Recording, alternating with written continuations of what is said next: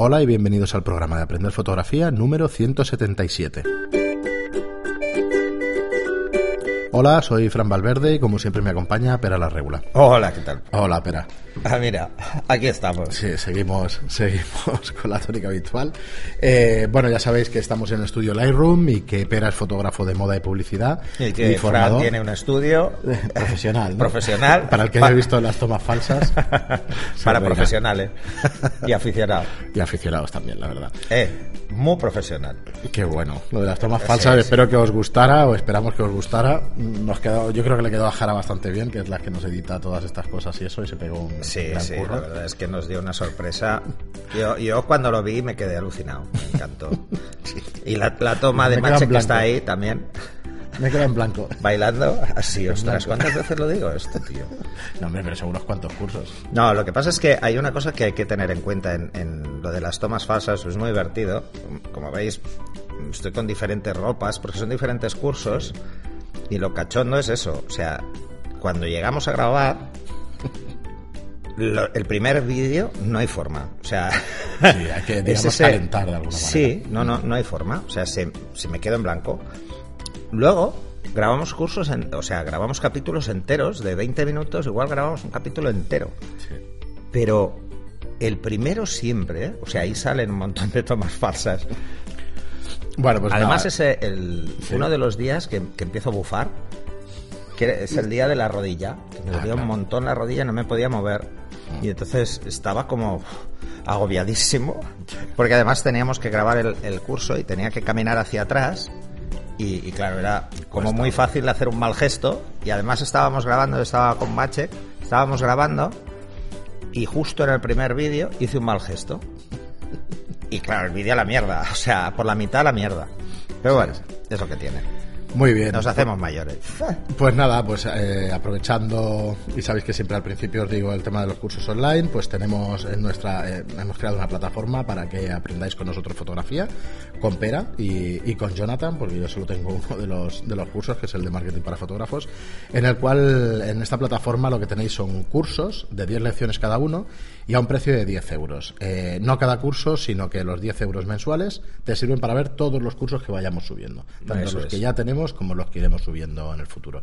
Eh, cada mes de uno a dos cursos, eh, no me atrevo a decir a- el día 15 exactamente, porque mira, este mes hemos fallado, pero bueno, eh, no hemos tardado demasiado en subirlos. Bueno, o pero a ver, ha sido un imponderable. Eh, Sí, Jara, sí. que es la persona que nos edita, está embarazada, Sí, está enferma. Está, mala y tal, y bueno. Y entonces. eh, Esperemos que no, que no nos atrasemos en los no. siguientes y ya está. Además, lo que haremos, en este Nos caso lo vamos a hacer, antes. los vamos a lanzar, los, los que ya he editado, los vamos a subir ya. Sí, ya y, y esta semana acabamos de matar los, los capítulos que faltan y fuera. Así que disculpad por la tardanza, pero bueno, ya, ya os digo, nos intentaremos estar por delante de, de las publicaciones y así no tendremos este problema.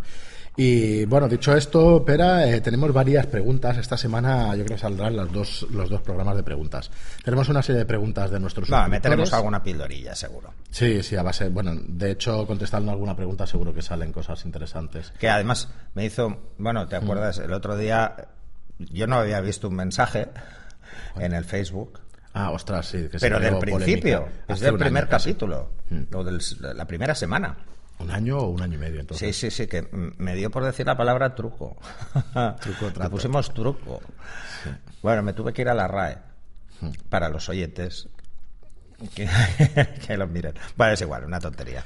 No, a ver, el tema, eh, mira, yo os lo explico por mi parte, el tema de los títulos para nosotros es muy importante, porque, O sea, es un tema de posicionamiento, básicamente. claro, es que eh, llama la atención, un título atractivo llama la atención. No es cuestiono lo que nunca intento, ¿vale? Y esto que lo sepáis, que lo que nunca intento es engañar con el mensaje del, del título, pero claro. No, pero en este caso, además, eh, a ver, hay gente.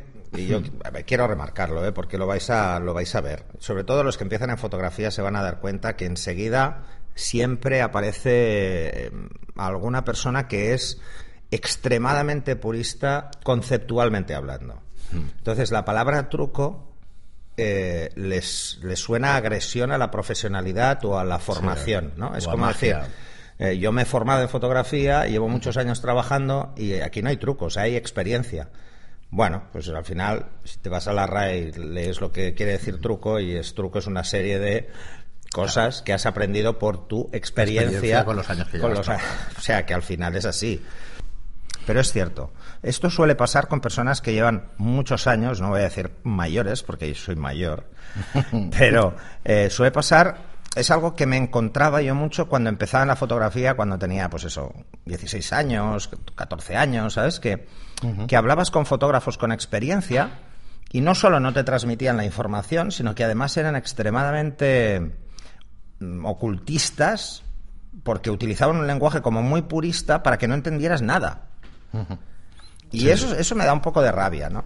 Entonces, esto y otras tonterías mil que os vais a encontrar. O sea, la- a ver, no hay, y voy a ser muy claro, no hay más fotógrafos gilipollas que en cualquier otro sector. O sea, también hay eh, lampistas gilipollas. O sea, esto pasa en todas partes. Lo que pasa es que el tema de los oficios da como un halo de, de misterio de tus técnicas, pero es absurdo. Es absolutamente absurdo. La experiencia, evidentemente, es un plus, por supuesto lo es, porque la experiencia precisamente lo que te da es garantía, sobre todo seguridad, pero lo que más importa realmente son los conocimientos. O sea, si tú tienes los conocimientos, la experiencia la adquieres muy rápido porque haces más cosas. Sí, sí. Pero bueno, este tipo de comentarios divertidos que me hacen mucha gracia a mí. No suelo entrar, ¿eh?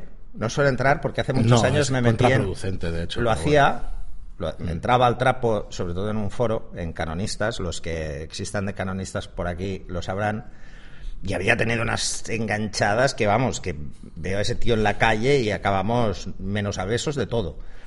Eh, y luego resulta que con una persona que tuve una enganchada, pero una enganchada que fue criminal, somos buenos amigos. Es que O sea, luego nos vimos en una quedada las redes sociales y escribir y hoy en claro, día y eso- eh, esto de no es anonimato, porque en Facebook no es anonimato, porque sabes quién hay detrás. Bueno, sabes quién hay detrás, entre comillas, sí, porque sí, a todos nos llegan, perfil. nos llegan las chicas estas sí. maravillosas que luego la primera frase dices, tú no eres de aquí. Hmm. Dice que vives en Mataró, pero me parece que no, por cómo escribes, ¿no? Eh, y entonces te, te- das cuenta de que, de que, bueno, el no tener a una persona a la cara, de entrada el tono no está. Y como no está el tono, pues Sí, a veces te puedes meter, tienes ese día tienes un mal día y una chorrada te suena como una patada en las pelotas, pero Sí, sí. Muy bien, pero pues nada, eh, y como os decía, hoy el siguiente programa y el viernes lo que vamos a hacer es resolver dudas, hoy con, con dudas de nuestros suscriptores Sí. en los cursos online y el viernes ya con, con dudas generales. Bueno, hay que de decir que las dudas de los suscriptores ya están contestadas. Sí, sí, Porque las bueno. contestamos eh, inmediatamente. Para los que queráis saber eh, cuáles son las dudas comunes y, y el resto de suscriptores que quiera enriquecerse un poquito más, pues para eso las decimos aquí en el programa. Y empezamos con Jorge, que Bueno, además dice- también es una forma de que la gente vea que hay preguntas de todo tipo, porque hay preguntas Sí, sí, sí. más complejas. Y algunas que se, se ve que es personas que están empezando, que es normal, que conceptos que no quedan tan claros.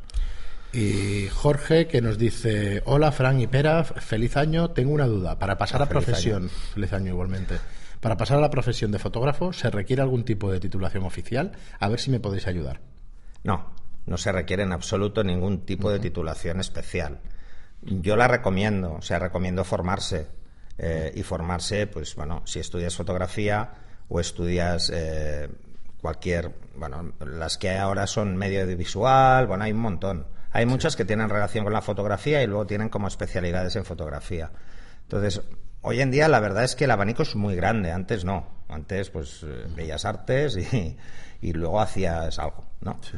Eh, y no, no, no, no hace falta nada. O sea, todo lo que son oficios eh, no requieren titulación oficial.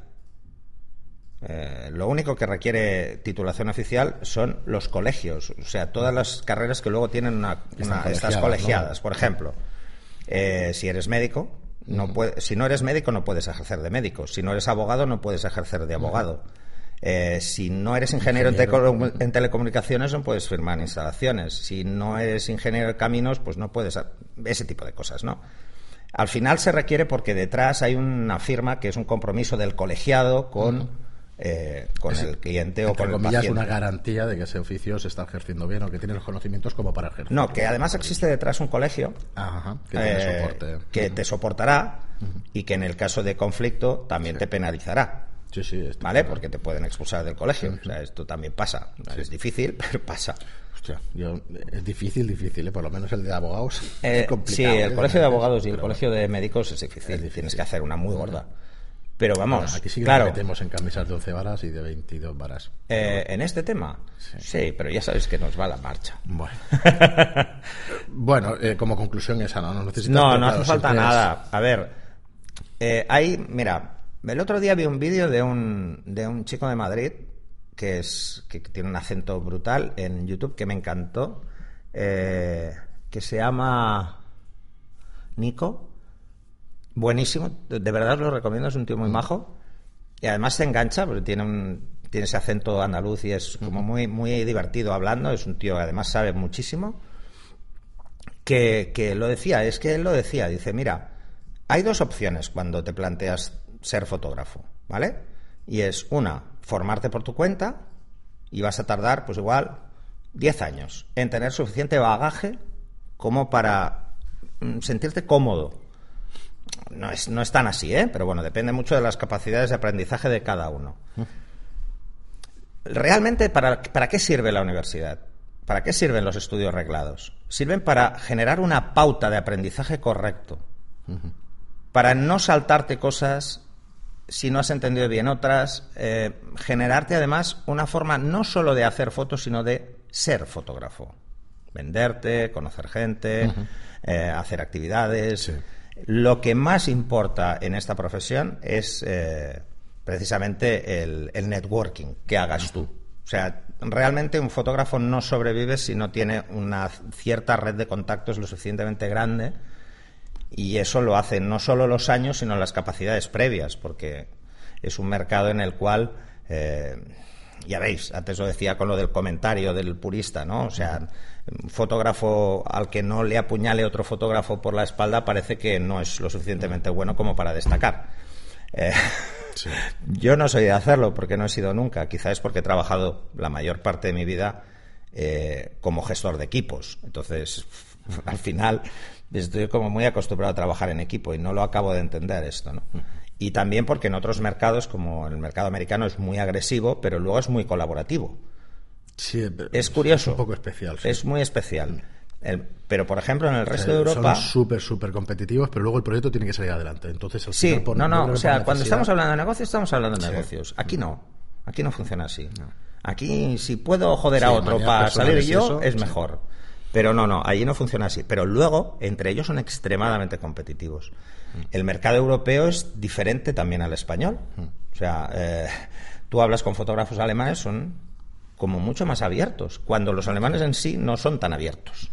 O sea, es como más fácil hablar con ellos, compartir cosas, eh, son más cercanos. Aquí somos aparentemente cercanos. Sí, pero es muy divertido, es muy divertido. Bueno, no se puede generalizar nunca, pero sí que es verdad que esas cosas ver, parece te- que se ven a simple vista. Yo tengo que decir que he tenido la gran suerte de que, de que personas que han pasado por mis cursos hace ya unos cuantos años, ahora son grandes fotógrafos, amigos, eh, y entonces se ha generado pues un respeto mutuo Sí. que está ahí. Son, son personas que las has visto evolucionar y dices, hostia, joder, qué bien lo hacen, macho. Entonces, mm, yo tengo otra mentalidad, pero bueno, hay de todo. Muy bien, Jorge. Pues nada, que sepas que, que ciertamente no necesitas ninguna titulación oficial para ejercer. Que lo que necesitas es cobrar para ser profesional. Que esto es otro tema. Bueno, si te vas, como tratado. hoy ha salido el tema de la RAE, eh, profesional es el que cobra por un trabajo. O sea que, en definitiva, eh, una cosa es ser profesional y otra es actuar como profesional. Son dos cosas diferentes. Bueno, tienes que procurarlas, tener las dos. Ajá. O sea, no solo cobrar, sino que además ser profesional. Muy bien. Y Muy profesional. No tengo el nombre. es que Otra vez las lo tomas tengo falsas. enganchado, ¿eh? Estuvo bien, estuvo bien. Eh, y una pregunta de Anónimo, no tengo el nombre, que dice, hola profesor, ¿qué tal? Eh, tengo un par de dudas respecto a la carta de grises o del color check. Esta última informada en el tema 3 de la luz. En el básico de fotografía, Sí. creo que era el, el 3 de la luz. Primera pregunta, dice, ¿ambas calibraciones se han de realizar cada vez que se realicen fotografías en diferentes lugares o zonas que tengan diferente luminosidad? Bueno, este lo contesté muy ampliamente al alumno. Eh, hacer un repaso. Volvemos a hablar de este tema en el, en el básico de iluminación. ¿Vale? Entonces, eh, hablamos en varios sitios. Ese es un tema que es muy recurrente. Hay que diferenciar dos cosas. Una cosa es el balance de blancos y otra es la calibración del color. Ajá, Son dos cosas diferentes. Con una lo que garantizamos es que el blanco sea blanco. ajá. Nada más. Que es la carta de grises. que es la carta de grises. O sea, el blanco sea blanco. No sea blanco amarillo ni blanco azul. Sea lo más blanco posible. Con una correlación con la fuente de luz. ¿eh? La carta de color es diferente. Lo que garantizamos es que el rojo burdeos es rojo burdeos. Y el blanco es blanco. Además, Las dos cosas. las dos cosas a la vez. O sea, lo que va a jugar es con los tres canales de color. Que la carta de gris lo único que va a hacer es poner los tres canales de color al mismo nivel y la otra lo que va a hacer es cada color va a cuadrarlo. Vale, entonces si nos pregunta que si hay que hacer la calibración en diferentes lugares o zonas que tengan diferente Por luminosidad. supuesto. Por supuesto. O sea, yo he visto muchos fotógrafos que hablan de calibrar la cámara. Está muy bien. Está muy bien, pero se van a encontrar que cuando cambia la luz, mm, cambia el color. Precisamente vemos los colores precisamente por el ángulo de incidencia de la luz. Si cogemos, os voy a poner un ejemplo y lo podéis probar. Eh, con la cámara, el ojo identifica los colores de otra forma, ¿vale? Y esto también lo explicamos en el básico de fotografía, que es la diferencia entre el ojo y la cámara, ¿no? El ojo identifica los colores porque los asume como tal y lo hace por propia experiencia. O sea, lo hacemos, estamos utilizando el cerebro, no es al, fin y al cabo, para identificar el color. Pero coger, por ejemplo, algo que sea rojo, rojo, un rojo vivo, brillante, y lo ponéis que le dé la luz directa. Y lo veréis rojo brillante. ¿Por qué? Porque vemos la luz que refleja el motivo con la cámara. La luz incide sobre el motivo y el color lo vemos entero. Lo vemos toda la respuesta de color la vemos completa. Si giramos, conforme vamos girando esa fuente de luz hacia los 45 grados, a derecha o izquierda, veremos que ese, ese color se va como oscureciendo. Y es porque no estamos viendo todo el retorno del color, simplemente porque en una superficie plana la luz rebota en el mismo ángulo en el que incide. O sea, no viene directo a la cámara, sino que se va yendo hacia un lado. Por eso la fuente de luz, eh, cuando está cuando está directa, al- cuando no está ah, de lado, eh, lo que hace es subir los colores. ¿no? Exacto, o sea, la luz frontal sube el tono y la luz y la luz y baja la textura, Ajá. va plana, Y la- y la luz lateral sube la textura pero baja el tono. Entonces ese rojo lo vamos a ver si vamos hacia hacia hasta 90 grados, lo vamos a ver cada vez más granate, más oscuro. ¿Mm? Entonces, ese es el problema. Eh, si nosotros lo que buscamos es la fidelidad del color independientemente de la incidencia de la luz, la carta de color es imprescindible, porque el balance de blancos en el ángulo será el mismo, Claro. será el mismo, blanco y ya está. pero el tono no será el mismo. El blanco se verá blanco igual, pero no lo veremos blanco más oscuro, pero o blanco más claro, pero no lo veremos eh, que cambie el tono. ¿no? Muy bien, entonces la, la segunda pregunta nos dice, ¿es preferible tener una color check o una carta de grises al 18%? A ver, esto ya se lo comentaba que es un tema de si tú lo que quieres es eh, tener una calidad, o sea, el color perfecto, que eso solo tiene sentido en publicidad, necesitas una carta de color. Pero estamos hablando de que ese es un porcentaje muy bajo de las fotografías reales, porque incluso en publicidad, si vas a hacer, por ejemplo, acting, que es para vender pues, relojes o cosas así con un actor o tal, ahí te da igual, porque existe un componente creativo. Ahora, si vas a hacer eh, un catálogo, por ejemplo, de Ágata Ruiz de la Prada, que son todos colores y colores vivos, que además les influye mucho el ángulo de la luz, cuanto más vivo sea el color, más le influye. Por ejemplo, un azul se nota menos el cambio que en un rojo, porque en un rojo, si no está calibrado, en la cámara eh, puedes verlo rojo o puedes verlo magenta. Eh, ostras. Mm, Sí, sí, hay escrito. las cámaras, además, una de las cosas que os va a pasar es, si tenéis una cámara, probablemente no seáis conscientes de ello, pero si tenéis dos cuerpos, aunque sean del mismo fabricante, vais a ver que no ven el color igual. ¿Y qué afecta al color? Afecta muchas cosas. Afecta a la cámara, Bueno, primero afecta la luz. El ángulo de incidencia afecta. El tipo de luz afecta. El sensor afecta. Y el objetivo afecta. Todo afecta. Porque el objetivo eh, nos da contraste y el contraste, en definitiva, eh, nos altera ligeramente el color. Pero luego hablamos de que cuantos más grupos ópticos tiene una lente, menos natural es la transmisión de ese color, porque hay más impedimentos, hay más aberraciones, eh, etcétera, etcétera. Además, os pasará con objetivos con aperturas muy amplias que veréis un color y luego cerráis y veis otro. O sea, veis que hay una ligera variación en el tono. Muy bien, pues nada, espero que, bueno, ya te contestó Pera en un, en un Sí, pero, bueno, esperemos que quede más claro. Pero a todo el mundo. El tema del color es muy paranoico, ¿eh? O sea, como os metáis mucho sí, podéis en el tema de color, os podéis volver absolutamente, eh, os podéis obsesionar y no es bueno, no es nada bueno porque cualquier cosa que parezca que escapa a nuestro control y, no es cierto, no es que escape a nuestro control, es que si lo entendemos, no ha escapado a nuestro control. Es la realidad, es así. Y es así para todos. O sea, no, no te pasa a ti solo, le pasa a más gente. No debería ser una obsesión el color. Igual que el tema de las calibraciones y todas estas historias. Porque, en definitiva, tú puedes tener una pantalla súper bien calibrada, una cámara súper. todo muy bien calibrado.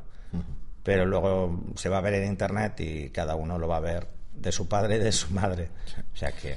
Muy bien, pues que seguimos con José, que nos dice, quisiera saber si en el curso de iniciación de Lightroom detalla ampliamente el tema de la biblioteca y la organización. Muchas gracias. A ver, en el, en el curso de Lightroom que, que hemos subido ahora es el, básico y sí que se detalla mucho el tema de biblioteca. De hecho, son tres capítulos de biblioteca. aunque sea básico. Bastante potente. Eh, ahora estoy haciendo el avanzado. En el avanzado voy a hablar mucho más de, de lo que es una organización para grandes volúmenes también. O sea, no solo vamos a hacer esas recomendaciones de separar los catálogos de dónde están las fotos, etcétera, sino que además vamos a hablar de cómo hacer una distribución óptima pues para tener las copias de seguridad en un sitio, utilizar una NAS, eh, incluso poder trabajar con el mobile, conectarnos a esa NAS desde un iPad o desde un teléfono inteligente o desde un portátil desde otra ubicación y seguir trabajando etcétera, ¿no? Son ese tipo de cosas que, bueno, mm, que pueden complicarlo, pero al mismo tiempo, si lo hacemos bien, eh, es tremendamente útil. Muy bien, y seguimos con Antonio que nos dice, cuando hablamos de pasos, ¿nos estamos refiriendo a cada rayita corta que nos marca la cámara o serían las rayitas largas de la medición de la cámara? Cuando hablamos de pasos hablamos del doble o la mitad de luz. Punto. Mm, como concepto, ¿vale? Ya lo hemos contestado, eh, pero vamos, me voy a recrear un poquito más con esta respuesta. Hablamos de doble o mitad, o sea, pero si lo que queremos es una representación gráfica, hablamos de las rayitas largas.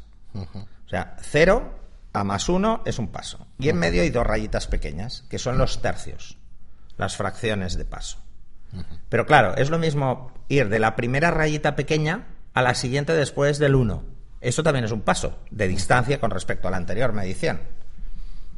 O sea, pensar tres clics a derecha o a izquierda es un paso. Es un paso. Porque es, dividen los pasos en, tres trozos, ¿no? Vale, ya tocaremos esto ya más adelante sí, en otro programa. Esto ya lo hablamos en un podcast sí.